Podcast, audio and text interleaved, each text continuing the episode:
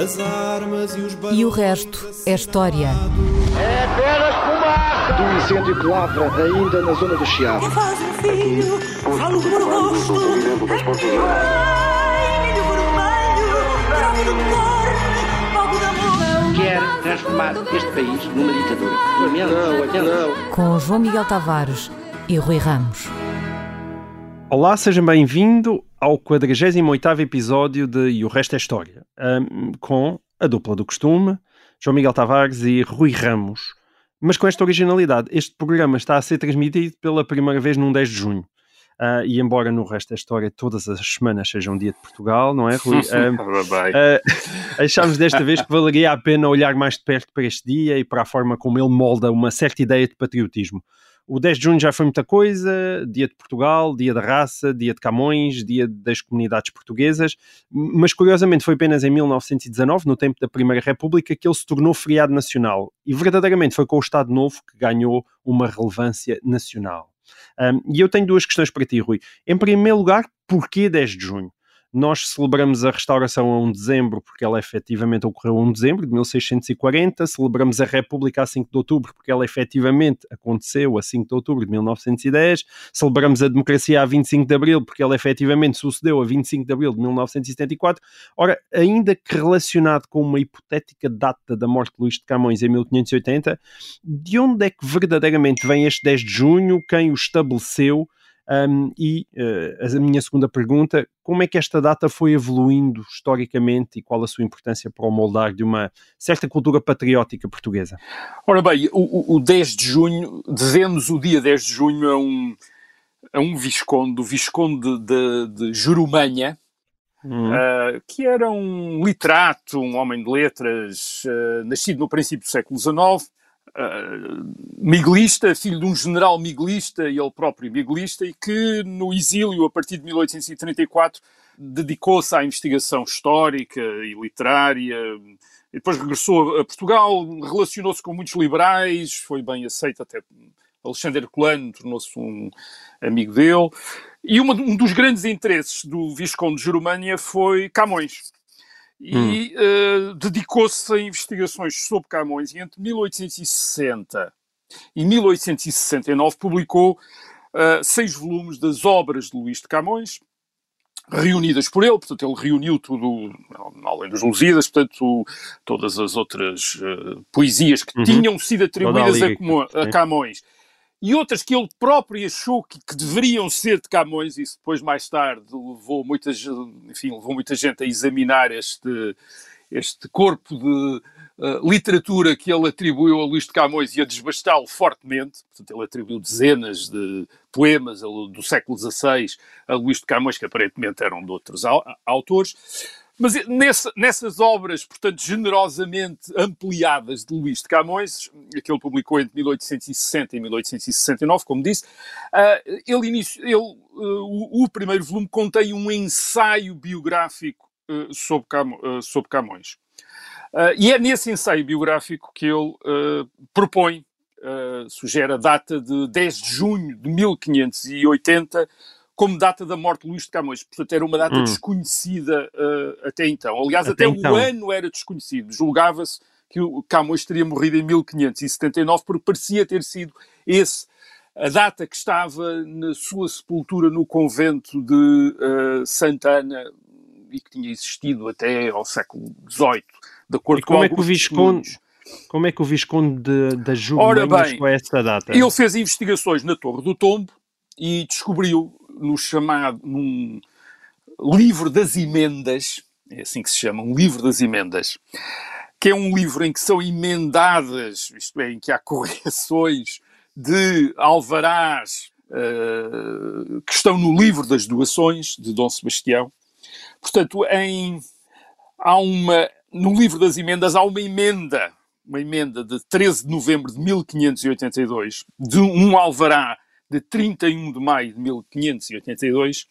Esse alvará de 31 de maio de 1582 basicamente é uma resposta à mãe de Luís de Camões, que pede para Hum. ela a tensa que o rei Dom Sebastião ah, tinha concedido ao filho. Portanto, o filho. E, Olha, e- explica lá aí às pessoas, muita gente não, a não vai tensa, saber o que é, portanto, é uma tensa. uma tensa é uma espécie de pensão, quer dizer, um subsídio, uma Certo. pensão. Na altura Ah, ainda não havia segurança social Inicial, e, portanto, é, se- aquilo era uma era o rei que recompe- despachava, né? Aquilo era uma recompensa pelos serviços que Camões tinha prestado na Índia, onde tinha ah, estado como ah, militar, como homem de armas, aliás, é assim que ele ah, aparentemente é, é descrito no, no- no livro de registros de- das pessoas que partem nas armadas para a Índia, um homem de armas. Quando regressa, regressa com os Lusíadas, mas regressa com esses ah, com menos 15 olho, anos. supostamente. Uh, isso já tinha, isso não lhe tinha acontecido na Índia, tinha-lhe acontecido aparentemente no norte da África. Hum. E, e por isso ele recebe uma pensão. Bem, e portanto é uma pensão no, no princípio dos anos eh, 70, mil, eh, nos anos de 1570, portanto no princípio dos anos 70. Hum. Eh, Ele publica os Lusíadas em 1572, eh, eh, portanto está em, está, voltou a Portugal no princípio dos, ano- dos anos 70 e é então que lhe é atribuída essa pensão, quer pelos serviços que ele prestou na- no Oriente, quer provavelmente também pelos, pela, Pelos Lusíadas. publicação, pela publicação dos Portanto, Lusíadas. e, Portanto, e isso está registado, por um lado, nos livros das doações e depois da sua morte, a mãe, que evi- evidentemente E no livro das doações, meios, no livro das doações, a mãe pede, eh, portanto, que a tensa, que, a- que a- que chamada pensão tensa, para ela. essa pensão lhe seja atribuída eh, a- a ela, e depois há uma correção de valor e há também uma espécie de retroativos. E para indicar os retroativos, quer dizer, dizer quando é que ela devia Ok. receber, aí é indicado que ele teria morrido a 10 de junho, isto é, o filho da Ana de Sá, a mãe do Luís de Camões, ah, teria morrido no dia 10 de junho de 1580. Ou seja, Agora, para esta- receber retroativos, basicamente. para É receber, Já era coisa retroativos no século Ora bem, é mesmo assim, é, é absolutamente mesmo assim. Agora, o interessante para Jurumanha e para aquela e para as pessoas da época, século XIX, anos 60, eh, o, o, o Visconde de Jurumanha está a publicar eh, as obras, uma Hum. nova edição das obras de Camões, é a altura em que é levantada a estátua a Camões na Baixa, no, largo, no atual Largo Luís de Camões, em Lisboa, ao pé, de, ao pé do Largo do Chiado. Ora bem, a data de 10 de junho era, de 1580 era também muito evocativa. Porquê? Porque tinha sido precisamente em junho de 1580 que o, o exército do Duque de Alba, eh, o exército espanhol do Duque de Alba, entrar em Portugal para reclamar o país para Filipe II como rei de Portugal. Hum. E isto é logo aproveitado dramaticamente pelo eh, Visconde de Jurumanha, que diz que Camões morreu na pátria e com a pátria. E, portanto, Hum. morreu com a pátria. Isto é, aquela ideia de que Portugal tinha... Ele morreu, eh, morreu com Portugal. Isso, aliás, e depois foi-lhe atribuído como as últimas palavras que ele teria dito, não há qualquer prova disso, que ele teria dito antes, eh, antes, de, antes de morrer. Este interesse Uh, por Camões teve também outra dimensão que foi a da procura dos ossos de Camões uh, na igreja do convento de Santana, um convento, um convento de, uh, franciscano que hoje já não existe, ficava ao pé do atual Campo dos Mártires da Pátria, foi demolido em 1897, mas antes de ser demolido tinha, havia a tradição de que Camões teria, estar, teria sido sepultado nesse convento de uh, Santana. E em 1856 o Visconde de Jerumanha também fez parte de uma comissão que andou à procura dos ossos de Camões no, dentro do convento. Eles encontraram ossos, ossos que depois em 1880 foram levados para os Jerónimos, onde estão, Hum. Uh, e, e que o, o Visconde de, de Jerumanha, aliás, bastante honestamente, diz que os ossos deviam ser os de Camões, e depois diz isto, embora reunidos com os de outros compatriotas. Portanto, era uma espécie de um grupo, quer dizer, tinha sido, Camões tinha sido enterrado, tinha sido depois levado para os Jerónimos uh, num grupo. Ouve lá, mas nós, nós aqui já dissemos tantas vezes que- e temos esta sensação permanente que no século XIX é que se inventou tudo aquilo que nós hoje em dia conhecemos das instituições nacionais e portanto o que tu estás a sugerir é que até o próprio Camões no sentido da mitologia camoniana é, é uma construção de meados do século XIX, é isso? O- o- bem, o, o- culto de Camões já, já existia e o interesse por Camões existia já era anterior, desde o século XVII, uhum. pelo menos desde o princípio do século XVII, que há um grande interesse por uh, Camões e aparecem alguns uh, biógrafos e críticos da obra uh, dele, que, que, aliás são responsáveis por, em grande medida também por a invenção de uma série de lendas que depois se colaram ao próprio, à figura de Camões. Agora, uh, sim, é, é, sobretudo no século XIX e sobretudo a partir do princípio do século XIX que Camões se torna esta figura central do patriotismo português e também uma figura romântica. O, o, problema é que se sabia muito pouco de Camões, como se sabe muito pouco de Fernão Lopes ou de Gil Vicente, aliás, Gil Vicente, por exemplo, que se, confundiu, que se confundiu durante anos com um Orives do mesmo nome, uh, uh, aliás, tal como se sabe pouco de Shakespeare, e portanto arranjou-se tudo para, para lhe arranjar uma biografia condigna, portanto inventaram-se inventaram-se coisas, descobriram-se outras, os documentos de confiança relativos a, a Camões são muito poucos, meia dúzia, talvez, um bocadinho mais, quer dizer, e depois é aquilo que a tradição, a tradição de, de gente que tinha escrito sobre uh, Camões no século XVII, sobretudo, mesmo no século XVIII, tinha deixado, quer dizer, uh, histórias, lendas, uh, que depois foram aproveitadas para lhe dar uma, uma, espécie de, uma espécie de biografia. Portanto, isso, isso é uma dimensão da história, essa dimensão, digamos, do culto deste autor dos Lusíadas, autor daquilo que ia ser, que se tornou a partir do século XVII um dos livros uh, fundamentais da cultura uh, patriótica portuguesa. Mas depois é também a própria cultura patriótica. E nesta altura, no século XIX, isto é, na altura em que o Visconde de está a desco descobrir o documento que uh, aparentemente indicava a data da morte de Camões, 10 de junho de 1580, o que está também a acontecer é uma, uma mudança desta cultura de patriotismo. Hum. Uh, uh, até ao século XIX, digamos que os portugueses eram sobretudo uh, cristãos, católicos e vassalos do rei de Portugal. Era essa a base da identidade portuguesa e da sua identidade patriótica, lutar pelo rei e pela religião. Tinha sido assim ainda que em 1808, quando houve, aquele, quando houve o levantamento, quando a população de Portugal se levantou contra os ocupantes franceses, foi esse a grande. A bandeira foi essa, isto é, o rei e a religião. Uh, e uh, com a Revolução Liberal as coisas começam a mudar, isto é, a identidade patriótica passa a ser definida para além do rei e da religião. Ser português é agora, por um lado, pertencer à entidade política que é a nação portuguesa, definida uhum. pela sua Constituição, que define, aliás, quem são os, os nacionais, uh, mas, mas também ter uma relação emocional com o passado, com as memórias uh, coletivas, com a, até com as paisagens, os lugares uh, uh, que são identificados com, com Portugal. Essa, essa ligação emocional é desenvolvida através do ensino, mas é também desenvolvida através de festas públicas, de festas cívicas, em que se pretende criar um conhecimento comum entre os portugueses e, portanto, esse sentido pertença a uma coletividade,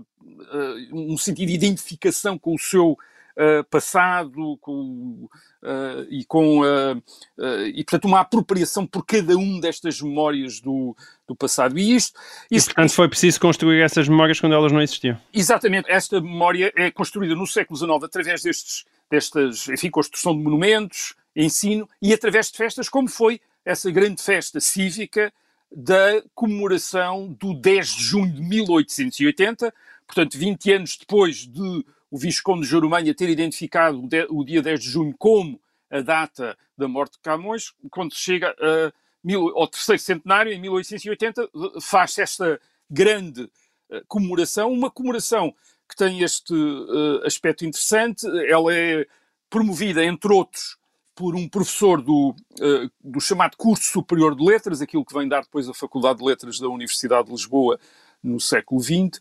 Esse professor é Teófilo Braga, uhum. amigo de Antero de Quental, de, de, enfim, amigo mais ou menos, quer dizer, enfim, ó, tinha começado como amigo, depois tornou-se inimigo uh, dessa de Queiroz, ou colega de curso em Coimbra deles. Uh, ele é também um dos líderes do Partido Republicano, mas é sobretudo um dos ativistas do chamado positivismo em Portugal. E o positivismo é uma proposta de um escritor francês, Auguste Comte, uh, na primeira metade do século XIX, em que ele se propõe substituir o cristianismo por uma nova religião assente na ciência e no culto da memória dos grandes homens, que, os grandes homens que tinham contribuído para o progresso da humanidade. Uh, e ele inventa mesmo um calendário positivista, portanto, em que os santos do catolicismo são substituídos por estes grandes homens. Hum. E um destes grandes homens que, ele, que Auguste Comte propõe ao culto da humanidade é Camões, precisamente, um dos santos laicos. O outro é também Vasco da Gama e Fernando Magalhães também lá estão. Mas e, portanto, isso pelo próprio Comte?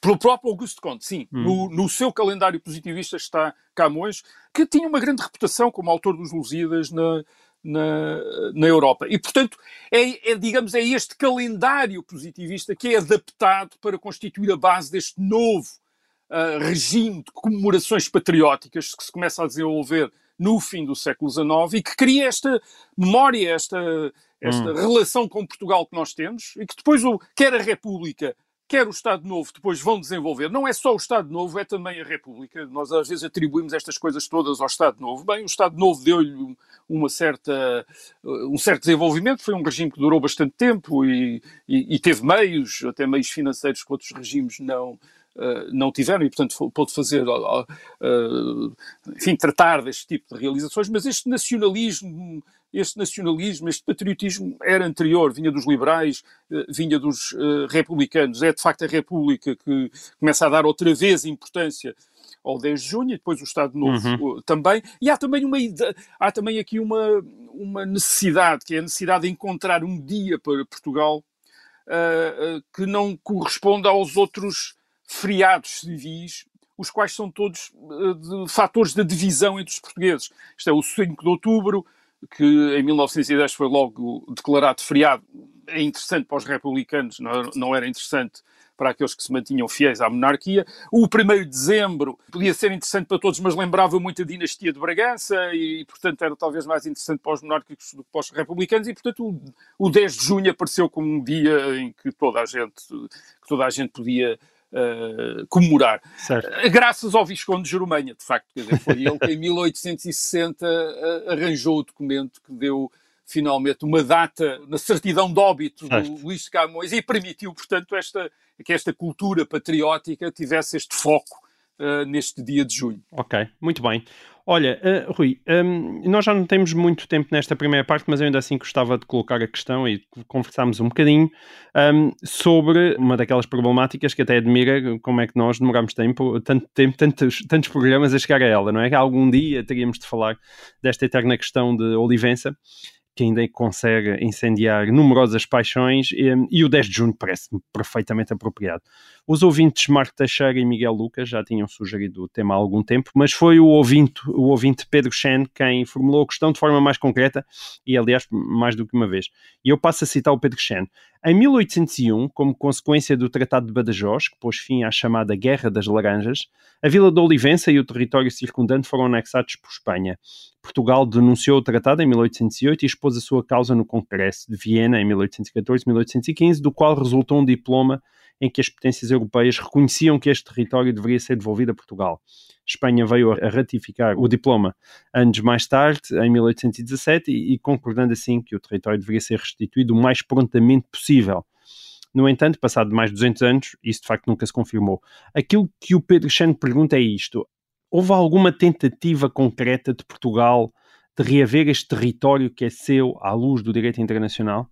Um, oh, Rui, se calhar valia a pena, no minuto e pouco que nos resta, começar por um, enquadrar o que foi a Guerra das Laranjas e evoluir a partir daí. Deixa-me só olhar para, para o tempo que nós temos. Sim, isto, estamos mesmo a chegar ao final da primeira parte, portanto, fazemos como nos, nos filmes de Hitchcock e mantemos aqui um, um suspense.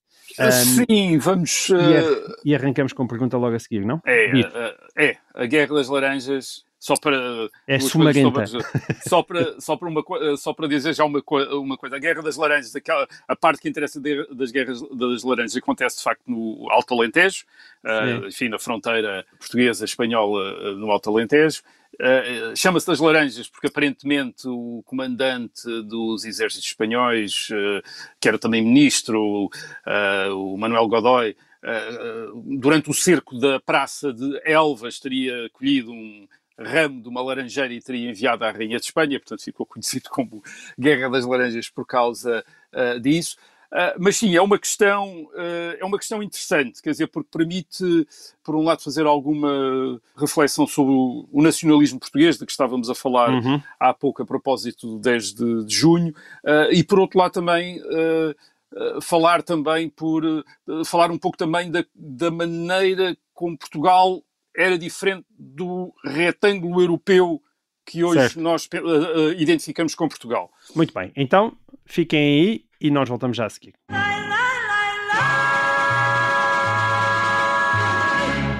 Olá, sejam bem-vindos à segunda parte de E o Resto é História, episódio número 48. Nós estamos em Olivença e na Guerra das Laranjas. Ah, Rui, tu já explicaste de onde é que vinham as laranjas, agora explica lá de onde é que vem a guerra. Ora, onde é que vem a guerra? Deixa-me só dizer de- duas coisas sobre porque é que esta questão é interessante. Basicamente, esta guerra de 1801 provoca a única alteração de fronteiras de Portugal na Península Ibérica desde o século XIII. Isto em si já é um fenómeno bizarro. Isto é, Uhum. porque a maior parte dos eh, Estados europeus, tal como aqueles que já existiam há, há- uma série de tempo, a alteração de fronteiras desses Estados foi muito frequente, por ocasião de guerras. Por exemplo, a França e a Alemanha trocaram várias vezes entre si as províncias de Alsácia e Lorena, desde 1870. Temos o caso, por exemplo, da Hungria. A Hungria tem hoje eh, 93 mil quilómetros quadrados e 10 milhões de habitantes, portanto tem o tamanho de Portugal, digamos assim.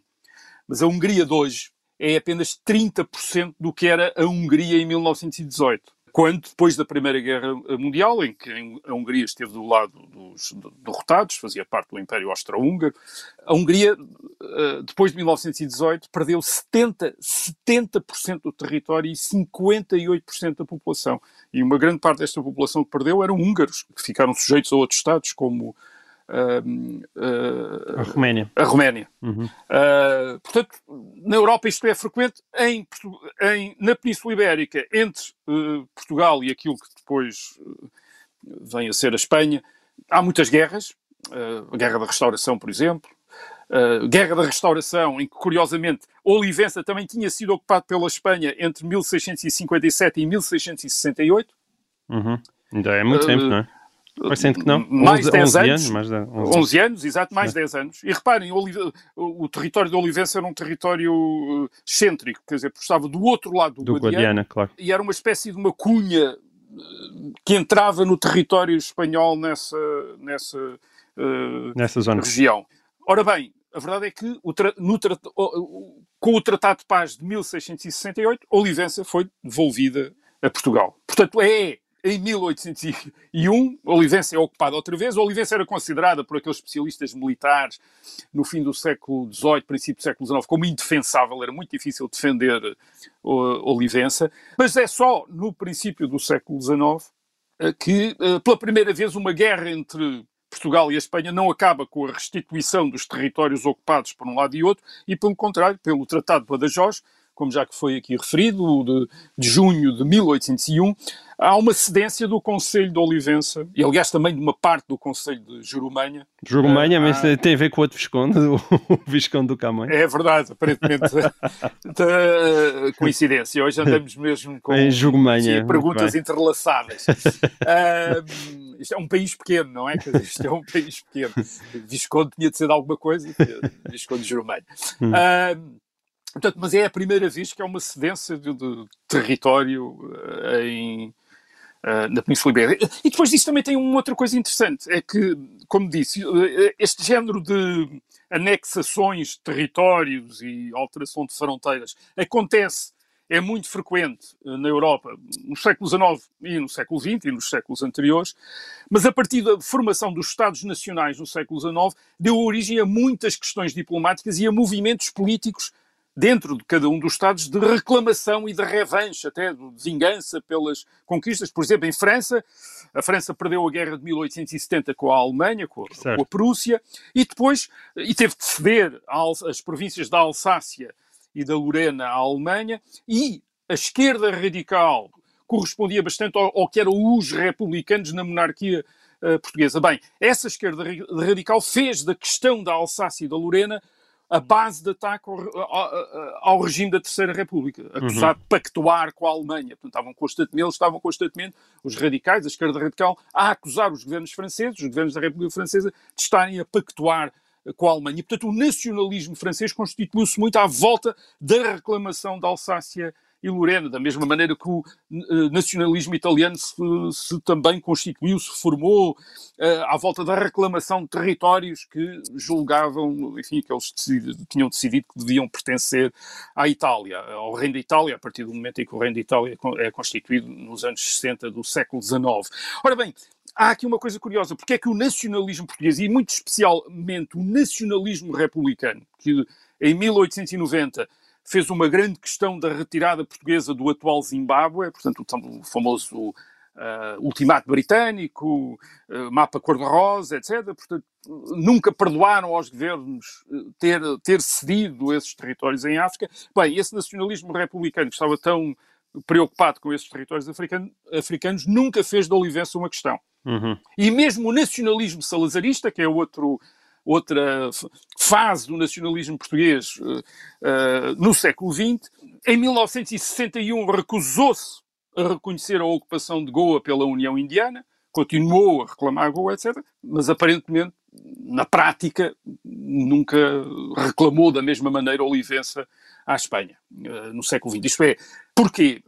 Vamos então tentar agora ir por partes e tentar responder a estas, hum. a estas questões. Bom, mas de qualquer forma, a Olivença está ainda no espírito, não é? Portanto, alguma coisa foi ficando um, desde não, essa altura, o, porque ao mesmo o, tempo... Vamos lá ver, o Estado português até hoje, hum. até hoje, nunca uh, reconheceu a ocupação. Nunca reconheceu a ocupação, que tu estás a dizer que também não lutou por ela, não, é? não, não, não se esforçou muito, não exigiu, é? quer dizer, Exatamente. não exigiu, quer dizer, não exigiu. Isto é, uh, acontece frequentemente, às vezes as pessoas dão, as pessoas dão por isso, uh, há, há, casos, às vezes há uns pormenores curiosos, quer certo.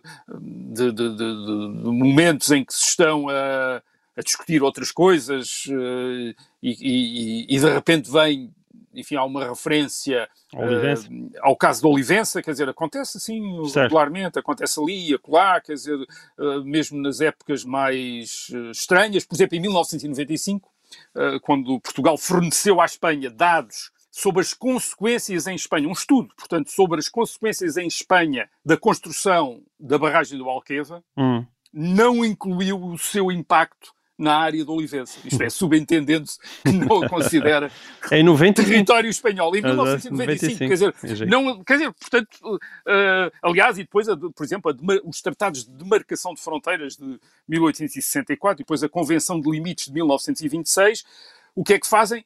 Portanto, definiu eh, esses tratados entre Portugal e a Espanha, definiram a fronteira toda até hum. a norte da Olivença e depois interromperam e definiram a partir de sul da Olivença. Portanto, há uma parte da fronteira entre Portugal e Espanha que corresponde ao, ao antigo Conselho de Olivença que não está definido nos tratados. Quer dizer, portanto, okay. esse, esse, essa, fronteira não, a, essa fronteira não existe. Isto é, essa fronteira não existe. Quer dizer, essa fronteira, para o Estado português, essa fronteira não existe oficialmente. Quer dizer, não uhum. há. Portanto, uh, portanto, aí não há dúvida de que, uh, uh, de, de, que o, Estado, o Estado não. Digamos, não reconheceu. E Mas no, também é verdade. Na, na própria Guerra Civil de nunca... Espanha, não é? Sim, até houve na, alguns militares. Na Guerra Civil de Espanha houve uns militares que pensaram enfim, Alguns militares entusiasmaram com, é? entre 1936 e 1939, a Guerra Civil, uh, e que se entusiasmaram com a ideia de que podiam recuperar Olivença certo. facilmente, e o governo aparentemente não terá dado seguimento a, a isso. Aliás, uh, Olivença já tinha sido recuperado uma primeira vez, hum. em 1811, quando o exército anglo-português, sob o comando do Wellington, hum. uh, ocupou Olivença, mas o Duque de Wellington achou que devia ser devolvida à Espanha, uma vez que havia um tratado de cedência, do, uh, o tratado de 1801, o tratado de Badajoz de 1801, que cedia uh, Olivença uh, a Espanha. A confusão é essa, não é? Ou seja, a confusão é que nós muitas vezes olhamos para o conflito como um conflito entre Portugal e Espanha, mas no início do século XIX não, não era isso. Não foi. Isto é, a guerra de 1801 foi uma guerra em que portugueses e espanhóis combateram um bocadinho, mas não era uma guerra entre Portugal e Espanha, era uma guerra entre a Inglaterra e a França, a Inglaterra aliada a Portugal, a França aliada à Espanha, e, portanto, era uma guerra entre a, a Inglaterra e a França por interpostos países, isto é, por, pelos dois países na Península Ibérica. O, a verdadeira razão da, da guerra é a pressão francesa, estamos a falar da França de Napoleão, para fechar os portos portugueses à Inglaterra. Portanto, esta guerra de 1801 tem a mesma causa das invasões francesas de 1807 portanto é exatamente a mesma causa.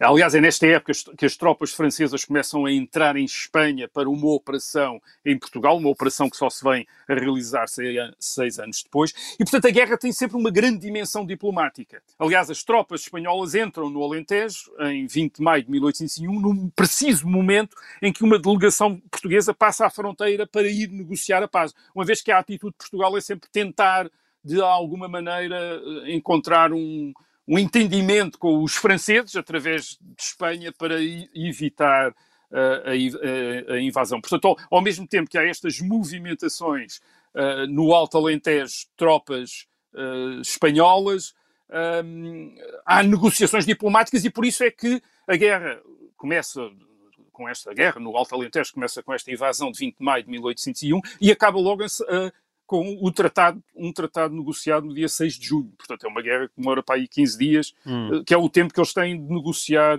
uh, o tratado. Inicialmente, portanto, a questão é sobretudo a questão do Tratado de Paz. A França quer uma punição de Portugal, quer pressão sobre Portugal. A Espanha também alinha por isso e começa por exigir todos os territórios portugueses a leste do Guadiana, Uhum. Portanto, todos os territórios portugueses, não é só Olivença, uh, Moura, Serpa, Barrancos, quer dizer, tudo devia ser. Uh, isto é, o, o Guadiana devia ser, uh, a, a, devia passar a ser a fronteira entre Portugal e Espanha. Depois contenta-se só com Olivença, portanto, isso para, para os diplomatas portugueses já é uma, digamos, uma grande moderação da Espanha, ficar só com, Uh, só com Olivença, e, e, fica com Olivença também porque Olivença era, um, aparentemente, segundo os espanhóis, um grande centro de contrabando para a Espanha, isto é, os portugueses usavam aquilo para fazer contrabando para, uh, para a Espanha. Uhum. A recuperação de Olivença depois de 1801 fica entregue à uh, diplomacia, como o, o, nosso ouvinte referiu, no Tratado de Viena, que pôs, depois da derrota de Napoleão, enfim, definiu as condições de paz na Europa, as potências europeias reconhecem a Portugal o direito de reaver Olivença. Aliás, é por causa disso certo. que a Espanha não inicialmente se recusa a assinar o tratado. Mas e depois assina. Mas a 7 de maio de 1817 o governo espanhol assina a ata do Tratado e de Viena. E porquê é que não devolve Olivença? Ora bem, porque a, a, guerra, a guerra de que estamos a falar no Alto Alentejo foi apenas um aspecto deste conflito hum. de 1801. Há uma outra, Portugal em 1801 não era só, nem a Espanha, nem Portugal, eram só os seus territórios da Península Ibérica. Tinham também os seus territórios na, nas Américas, na América do Sul, e aí uh, Portugal provavelmente sentiu-se muito compensado pela perda de Olivença. Porque o governo português, que desde 1808 está no Rio de Janeiro, uh, em 1807 o governo vai para o Rio de Janeiro, uh, para este governo português, Olivença é, muito, é, é manifestamente muito menos importante do que outros territórios na América e em África, de cuja posse ele quer garantir. Uh, nós já falamos aqui do Uruguai, não é? E da invasão ora bem, do Uruguai. Uh, essa era uma das razões. Quer dizer, aliás, durante a guerra de 1801, Uh, as tropas portuguesas que recuaram em Olivença, no, no Alto Alentejo, avançaram no Rio Grande do Sul, no Brasil, e aumentaram o Brasil. Quer dizer, aumentou, houve um aumento do Brasil. Portanto, à custa de Espanha, aliás, não é? À custa de Espanha. Isto é um aumento muito maior do que os 400 km quadrados que se perderam uhum. uh, na Península Ibérica. Ora bem, qual é a atitude da Espanha? A, a, a Espanha está disposta a devolver Olivença, mas em troca dos territórios americanos e em troca também do apoio português para recuperar os, uh, para, na ajuda, na repressão das revoltas na América Espanhola. Só que o governo português no Rio de Janeiro está muito mais interessado, de facto, em aumentar o Brasil à custa da Espanha, aproveitando as revoltas que desde 1810 existem uh, contra, uhum. de, contra a soberania espanhola. E em 1817, precisamente, quando a Espanha assina o ato tratado de a ata do Tratado de Viena, de 7 de maio, que vinculava, portanto, a devolução da Olivença a Portugal, o que os diplomatas espanhóis descobrem é que Portugal, é que Portugal enfim, o governo do Rio de Janeiro tinha invadido uh, o que é hoje o Uruguai e tinha ocupado Montevideo, isto é, tinha ocupado uh, Montevideo. É. Uh, e, e então a partir daí, decidiram a Espanha devolver decide, não, a Espanha faz condição, portanto, Portugal tem de devolver o Uruguai, senão eles não devolvem Uh, Olivença. O, Olivença. E o, o que oh, Rui, mas nós já devolvemos. Já, já... É, uh, pois, uh, não, nós nunca devolvemos. O Brasil é que, é que deixou, é que perdeu, entretanto, o Uruguai. Ah. Portugal, de facto, nunca devolveu o Uruguai. Em 1821, pelo contrário, Portugal anexa o Uruguai e a Espanha, a partir desse momento, rompe quaisquer negociações sobre a Olivença. Portanto, okay. para a Espanha, a Olivença foi sempre uma espécie de refém, isto é, de refém que tiveram para tentar obter uh, depois uh, alguma, certo. enfim, como, uma, como instrumento para fazer pressão para Portugal para obter condições, melhores condições Pronto. na Península Ibérica. Okay. Há, há, também um dado interessante nesta, dados interessantes nesta história, curiosos. Um deles é que em 1810 a Inglaterra compromete-se a ajudar Portugal a recuperar Olivença, mas exige como contrapartida a entrega da Guiné. Hum. Uh, isto é, daquilo que é hoje a Guiné-Bissau. E nós achamos que a Guiné era melhor. E para o governo do Rio de Janeiro, a Guiné era muito mais claro. importante do que a Olivença e, portanto, preferiram ficar como Guiné. Como a Guiné. Também há, uma, há também uma história curiosa no Congresso de Viena, de 1815, que é quando os diplomatas portugueses se percebem que a, França, que a Espanha não está muito disposta a ceder imediatamente a Olivença, então propõem, sugerem que Portugal seja compensado com territórios que pertenceram a Espanha na Itália. E hum. pedem o Parma, a cidade de Parma. Portanto, em determinado momento podíamos ter ficado em troca de Olivença com uma cidade com Parma, italiana. Não está mal, não, não, não, não parece mal. Bem, é, portanto, este é o, este é o, o, o, contexto em que se perde o Olivença. Agora, dizer duas ou três palavras sobre o contexto em que a Olivença não é reclamada, digamos assim, reclamada com força, como outros países na Europa reclamaram territórios que perderam, como a França eh, reclamou eh, Alsácia e Lorena. Porquê? Bem, primeiro porque estamos a falar de um território relativamente pequeno. Isto são 430 km quadrados. Eh, se a Espanha tivesse anexado em, em 1801 uma parte do Alentejo, Porto Alegre ou Évora, muito provavelmente teria sido diferente. Isto é, Portugal, os portugueses nunca se teriam conformado com isso. Uh, portanto, repito, era, era, este território que ficava do outro lado do Guadiana, que era difícil defender, etc. Hum.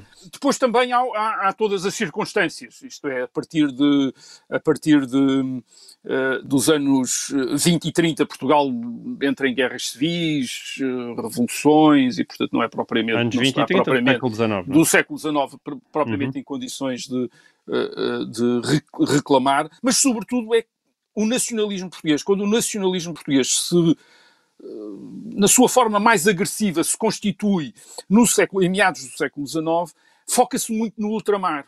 Portanto, a explicação, digamos que a explicação para a perda da Olivença não está tanto na desproporção de forças entre Portugal e a Espanha, mas está, por um lado, na situação diplomática no princípio do século XIX, naquele conflito entre a Inglaterra e a França, que, que, é resolvido na Península Ibérica por, através dos seus aliados, mas também no facto de Portugal não ser apenas o país europeu que é hoje, mas ter outra geografia, isto é, uhum. uma geografia africana, uma geografia americana, na qual a perda do Olivença poderia parecer compensada ou até mesmo uma, uma perda uh, negligenciável. E, portanto, e depois, finalmente... Certo, acaba finalmente é só para...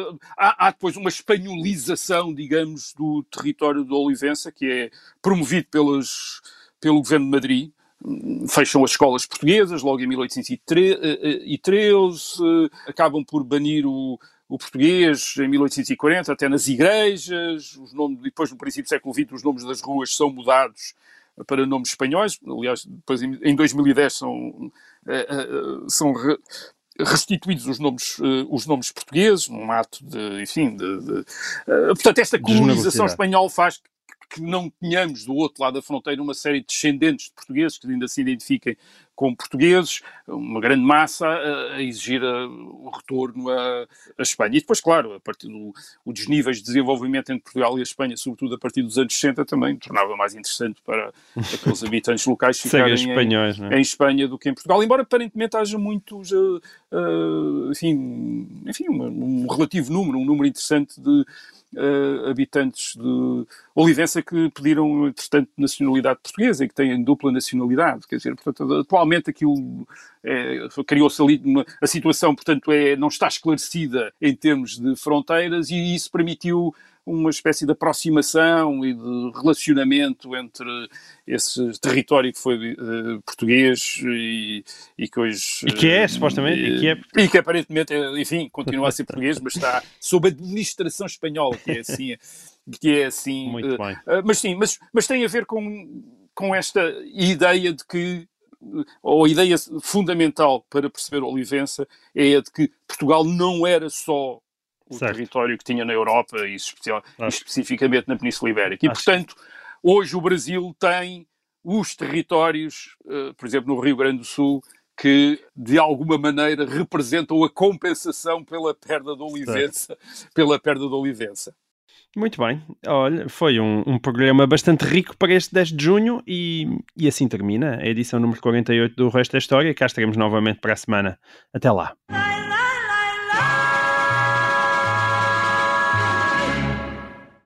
Obrigada por ter ouvido este podcast. Se gostou, pode subscrevê-lo, pode partilhá-lo e também pode ouvir a Rádio Observador online em 98.7 em Lisboa e em 98.4 no Porto.